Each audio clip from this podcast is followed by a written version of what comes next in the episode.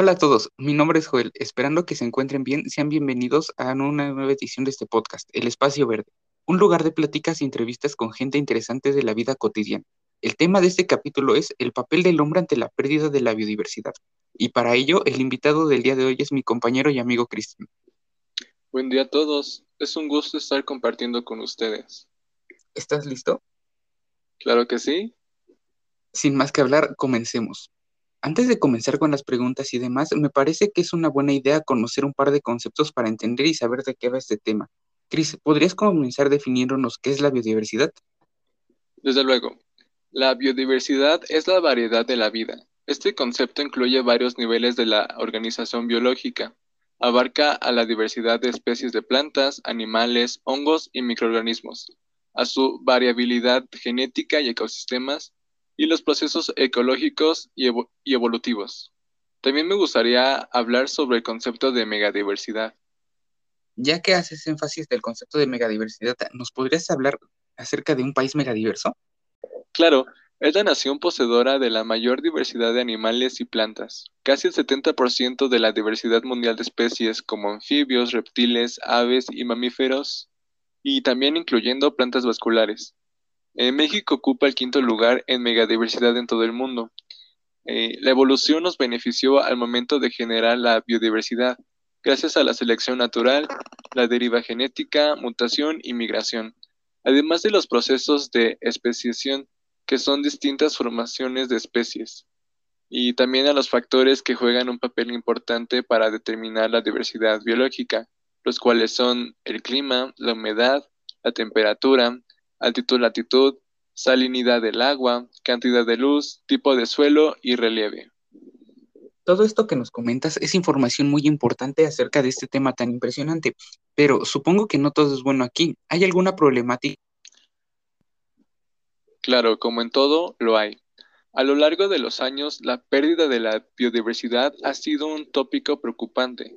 Son distintas las razones por las cuales se ve vulnerada, por ejemplo, la pérdida de hábitats, especies invasoras, sobreexplotación, contaminación y el cambio climático. Otro de los conceptos sería los endemismos. ¿Nos podrías explicar qué son y nos podrías hablar acerca de endemismos mexicanos? Por definición, un endemismo es un taxón propio de un determinado lugar, área o región biogeográfica. Es exclusivo de ese territorio y que no se encuentra en ningún otro lugar del mundo. Gracias a la ubicación del país del planeta, México es líder sobre el, sobre el endemismo internacional, ya que una de las principales causas es contar con lugares caracterizados por aislamiento geográfico. Una isla, por ejemplo, ofrece las mejores condiciones para que solo existan especies en dichos destinos.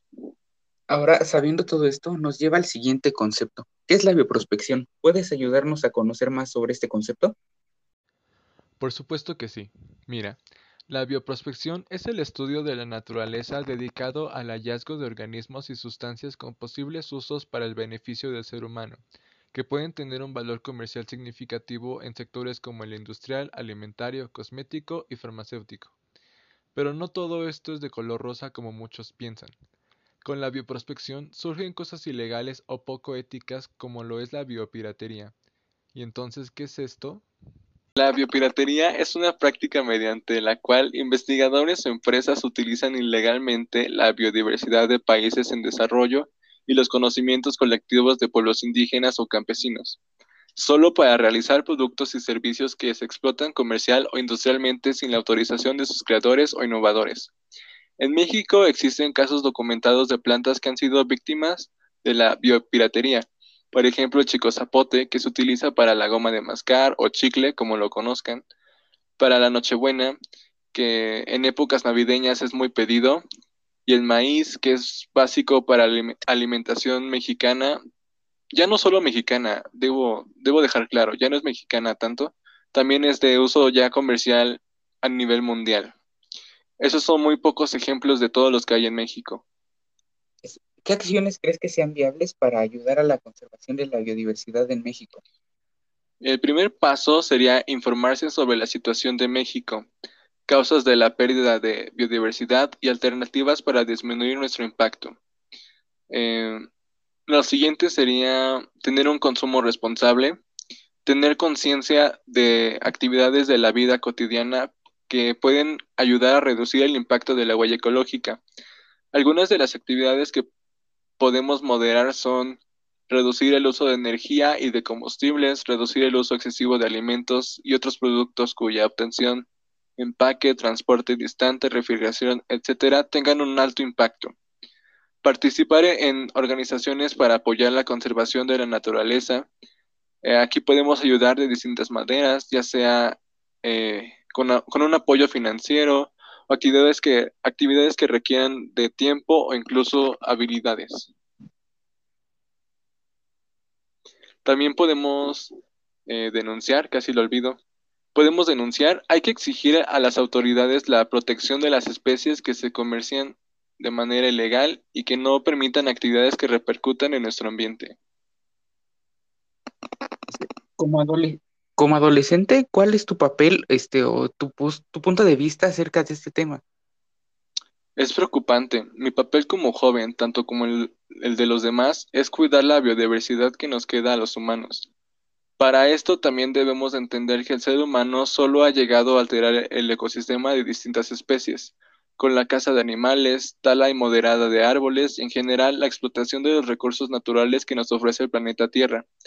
Puede que no sea un camino fácil hacia el cuidado de la biodiversidad, pero si nosotros como jóvenes empezamos con pequeñas acciones como la reutilización de agua, dejar, de, dejar a un lado el consumismo, al igual que informarnos y seguir difundiendo a demás personas, eso sería de muchísima ayuda para no dejar un futuro sin oportunidades a las próximas generaciones.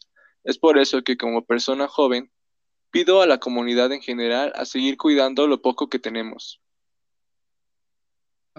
Con todo esto, es importante saber que proteger a las especies endémicas es contribuir al cuidado de la naturaleza y también a nuestra cultura, ya que muchas de estas especies también forman parte de nuestra identidad mexicana. Muchas gracias, Cristian, por estar aquí con nosotros y compartir esta información sumamente relevante. Definitivamente, este es un tema del cual todos deberíamos tomar conciencia y correr la voz para que podamos hacer algo al respecto. Sobre todo, muchas gracias a ustedes, audiencia, por tomarse el tiempo de escucharnos. Esperamos que haya sido de su agrado y que haya sido una aportación a su conocimiento. Hasta pronto. Hasta luego.